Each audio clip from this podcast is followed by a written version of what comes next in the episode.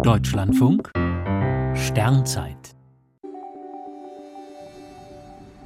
29. Dezember Sternzeit-Satire mit Wotan und Staporiolis.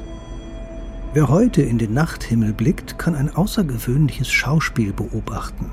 Der Wanderkomet BTSD 14a kreuzt die Umlaufbahn des Marsmondes Wotan.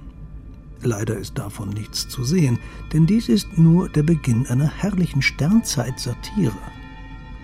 Der Podcast-Radiosender WTFM 100,0 eigenen Angaben nach der wahrscheinlich wunderlichste, irrwitzigste und brüllkomischste Radiosender überhaupt nimmt sehr kreativ bestehende Sendungen auf die Schippe. Auch der Sternzeit wird die Ehre einer absurd überdrehten Folge zuteil.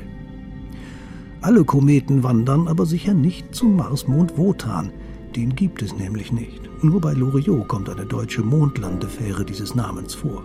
Die Begegnung mit Wotan soll in den Ausläufern der Sirenenspiegel zum Überfrieren außenständiger Galaxien führen.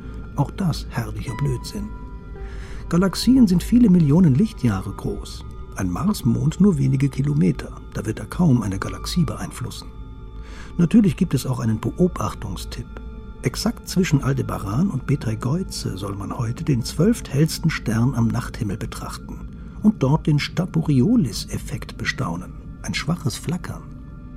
Sterne flackern immer, was am Wabern der Luft in unserer Atmosphäre liegt. Der zwölfthellste Stern ist, je nach Messweise, Altair im Adler oder gar Aldebaran selbst. Der Staporiolis-Effekt harrt offenbar noch der Entdeckung. Dem Podcast-Team ist eine himmlische Sternzeit-Parodie gelungen. Eine kosmische Kurzreise voller Witz und Nonsens.